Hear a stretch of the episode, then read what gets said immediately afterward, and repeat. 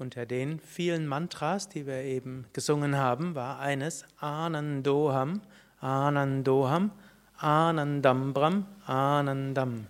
Ich bin Wonne, ich bin Wonne, kosmische Wonne, Wonne bin ich. Ananda, ein Begriff, heißt, der heißt Wonne, der heißt Freude, der beinhaltet auch Liebe, der beinhaltet letztlich die Natur unserer Seele. Das heißt so schön, alle Menschen wollen glücklich sein. In der amerikanischen Verfassung ist sogar das Streben nach Glück als ein der Grundrechte des Menschen dort aufgenommen worden. Und die Yogis sagen eben, dieses Glück ist zu finden im Inneren, und zwar im Inneren jeden Menschen. Menschen tun alles Mögliche, um glücklich zu sein. Man sucht das richtige Essen dafür, man sucht sich die richtige Wohnung, man sucht sich den richtigen Partner, man sucht sich die richtige Arbeit, man versucht mehr Geld zu verdienen, Sicherheit fürs Alter zu bekommen und so weiter und denkt, irgendwie macht einen das glücklich. Und wenn Menschen ihr Bestreben darauf alleine ausrichten, dann werden sie feststellen, nach einer Weile, irgendwo so viel glücklicher wurde ich nicht. Natürlich, ein Mensch hat verschiedene Bedürfnisse und die haben alle ihre eigene ja, Logik und auch Notwendigkeit.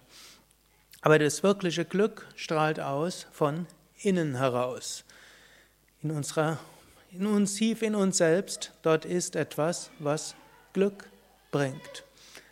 Und dieses, was tief in uns ist, ist auch im Inneren von jedem anderen Menschen und ist auch letztlich die Essenz des ganzen Universums. Nicht umsonst heißt es auch Ayam Atman Brahman. Selbst und Brahman, das Absolute, sind eins.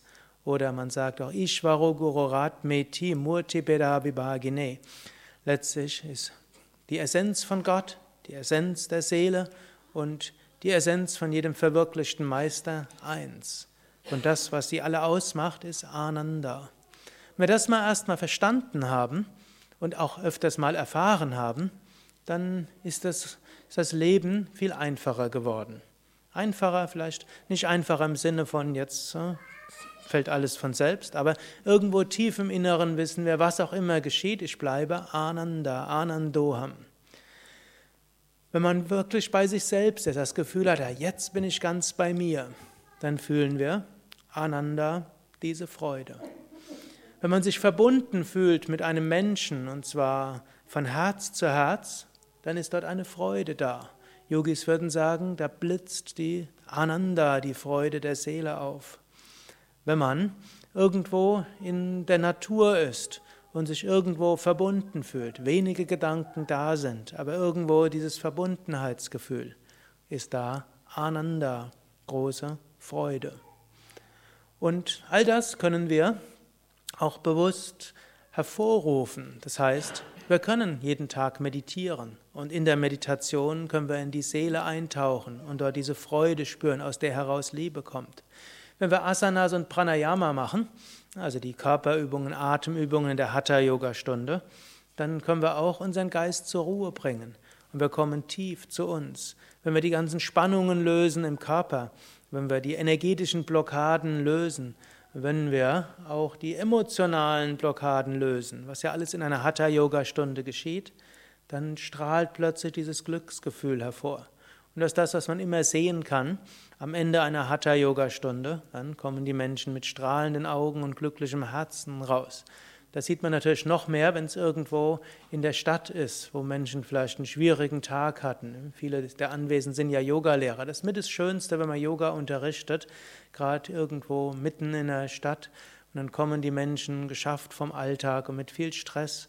Und dann gehen sie raus über das ganze Gesicht strahlend und als ob sie die Welt umarmen könnten. Hm, und diejenigen, die hm, zu Hause Yoga üben, vor allem wer sie am Abend übt, kennt dieses Gefühl. Und was ist das? Ist jetzt nicht einfach nur, dass irgendwo Yoga die magische Fähigkeit hat, Glückshormone freizusetzen, mag empirisch auch irgendwo im Hirn messbar sein. Aber was vom Philosoph, was dort mehr dahinter steckt, Yoga hilft, dass man zu seiner eigenen Seele kommen kann und sich dann auch öffnen kann für die Seele von anderen Menschen. Und so ist, kann man dann anschließend auch leichter hm, spüren, die Verbindung herstellen zu anderen Menschen. Wir können die Verbindung spüren in der Natur. Wir können die Verbindung spüren zu einer höheren Wirklichkeit. Und so ist so etwas Einfaches wie Hatha Yoga, etwas, was wirklich spirituell eine große Tiefe hat. Und letztlich eben auch, wenn wir das erkannt haben, mein Glück hängt nicht von konkreten Dingen ab, sondern mein Glück hängt nur davon ab, dass es mir gelingt, zur Tiefe meiner Seele Kontakt aufzunehmen, zur Seele meiner Mitmenschen Kontakt aufzunehmen, letztlich zu einer höheren Wirklichkeit in der Natur und überall Kontakt aufzunehmen. Und so schwer ist das letztlich auch nicht. Im Gegenteil, es ist viel leichter als vieles andere, was Menschen machen, um glücklich zu sein. Ariam Tatsat.